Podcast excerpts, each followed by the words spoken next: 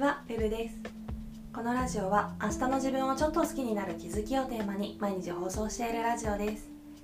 1日2回午前中は1年前の私に教えてあげたいことをテーマにした心地よい暮らしのコツ。夜は日常での気づきをテーマにした雑談をしています。もしよろしければフォローコメントなどなどお待ちしております。さてこの回はゆるっと雑談会なんですけど今回は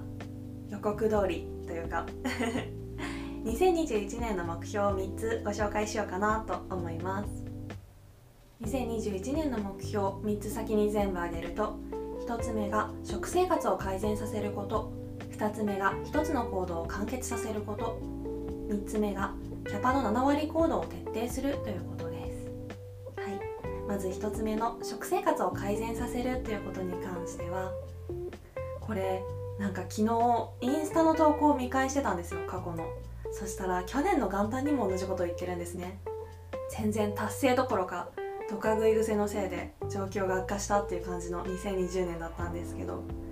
まあ年末にちょっと数日連続カロリーオーバーはしたもののなんか逆にお菓子を食べ過ぎて一周回って普通のご飯がなんか食べたくなってきたので2021年はこの波に乗っていきたいなと思ってます。なので昨日は早速スーパーでマグロとサーモンのお刺身とアボカドを買ってきました。それでまあお正月感完全無視ですけど今日はアボカドサーモン的なものを作って健康的な食事のスタートダッシュを切りたいなと思います。はい。あとちょっと前に 3COINS で燻製ドレッシングみたいな名前の美味しそうなドレッシングを見かけて買ってみたのでキャベツの千切りとあとミニトマトも買ってきました。まあ自分で切るよって感じなんですけどね。それはまだちょっとハードルが高いので既製品の千切りキャベツです。はい。あと自炊もしたいですね今年は。さすがに。春先緊急事態宣言が出てた頃は若干やってたんですけど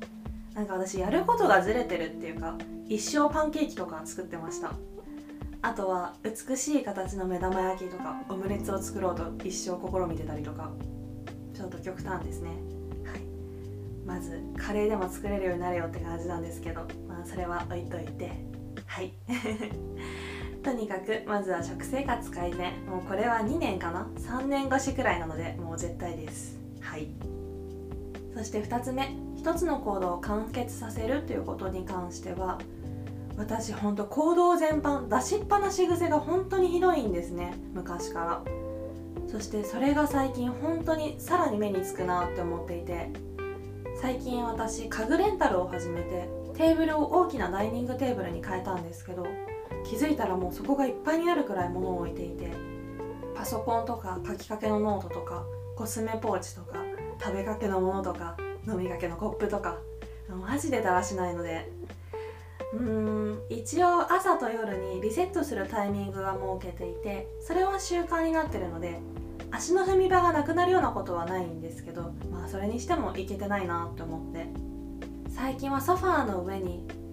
本とか目薬とかを置きっぱなしにしがちだなって感じがして。なので今年は使い終わったらそれを片付けてから次の行動に移るっていうことを徹底したいと思います。まあ小学生かよって話なんですが。はい。多分この行動の根底にあるのって片付ける時間がもったいないっていうタイムプレッシャーっぽい感覚なのかなって思うんですけどまあ一回一回片付けても逆にまとめて片付けても所要時間ってあんまり変わらないだろうしむしろまとめて片付けた方が時間がかかるし負担も大きくなるような気がしますよね。なのでそれを肝に銘じて改善したいと思います。そして3つ目キャパの7割行動を徹底するということに関してはこれは日々のスケジュールの入れ方のことですね。事前に決まってる予定はもちろんだしできれば日々の小さなタスクとか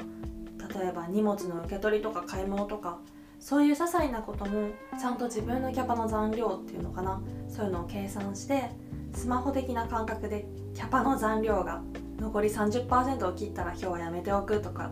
そういうことができるようになりたいなと思います。なんか予定レベルの大きなものに関してはだいぶキャパの管理ってできるようになったかなって思ってるんですけど日々のそういう小さなタスクはいや今やっちゃおうってついつい欲張ってしまってキャパオーバーになりがちだなって思うんですよね。なので気をつけたいと思います。毎日を安定的に過ごすっていうのがストレスフリーにもつながっていくかなと思うので心がけていきたいです。はい。というわけで、まあ、わざわざまとめるほどのことでもないんですが2021年は食生活を改善させて一つの行動を完結させて